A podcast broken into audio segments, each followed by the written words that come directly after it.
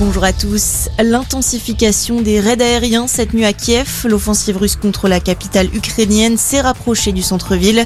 Plusieurs explosions ont été entendues. Plus tôt dans la soirée, le président Volodymyr Zelensky avait annoncé que l'armée russe allait essayer de s'emparer de la capitale. Les forces ukrainiennes auraient toutefois réussi à repousser une attaque russe. En parallèle, l'OTAN veut renforcer sa présence dans l'est de l'Europe.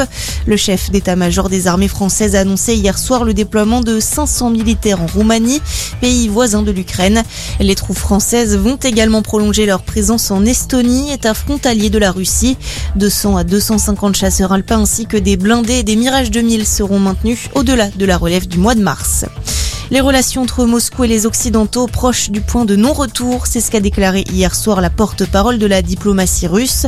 Une réaction aux sanctions annoncées hier par l'Union européenne, le Royaume-Uni et les États-Unis. Les États-Unis qui veulent notamment interdire à Vladimir Poutine et à son ministre des Affaires étrangères Sergei Lavrov d'entrer sur le sol américain.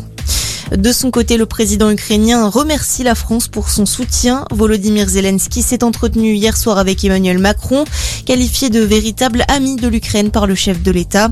Il a notamment salué la décision de Paris d'appuyer l'exclusion de la Russie du système d'échange monétaire SWIFT, les sanctions personnelles à l'encontre de Vladimir Poutine et la fourniture d'armes de défense à l'Ukraine. Dans ce contexte, Emmanuel Macron est attendu ce matin au Salon de l'Agriculture. Pas de déambulation pour le président de la République qui délègue ce rôle à son Premier ministre. Le chef de l'État va se contenter d'un passage rapide au Parc des Expositions de Paris pour inaugurer l'événement.